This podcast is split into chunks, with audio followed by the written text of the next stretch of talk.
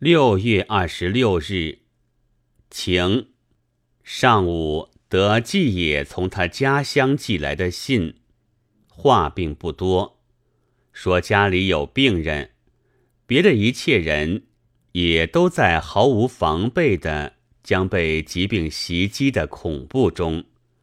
末尾还有几句感慨。午后，知方从河南来，谈了几句。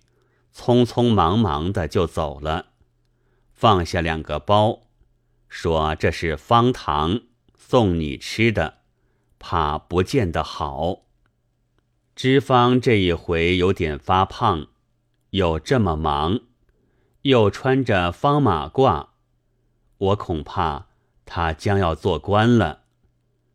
打开包来看时，何尝是方的？却是圆圆的小薄片，黄棕色，吃起来又凉又细腻，却是好东西。但我不明白脂方为什么叫它方糖，但这也就可以作为他将要做官的一证。景颂说这是河南一处什么地方的名产，是用柿霜做成的。性凉，如果嘴角上生些小疮之类，用这一茶便会好。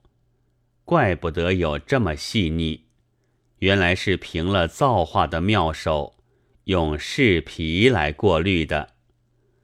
可惜到他说明的时候，我已经吃了一大半了，连忙将所余的收起。预备将来嘴角上生疮的时候，好用这来查。夜间又将藏着的柿霜糖吃了一大半，因为我忽而又以为嘴角上生疮的时候究竟不很多，还不如现在趁新鲜吃一点。不料一吃就又吃了一大半了。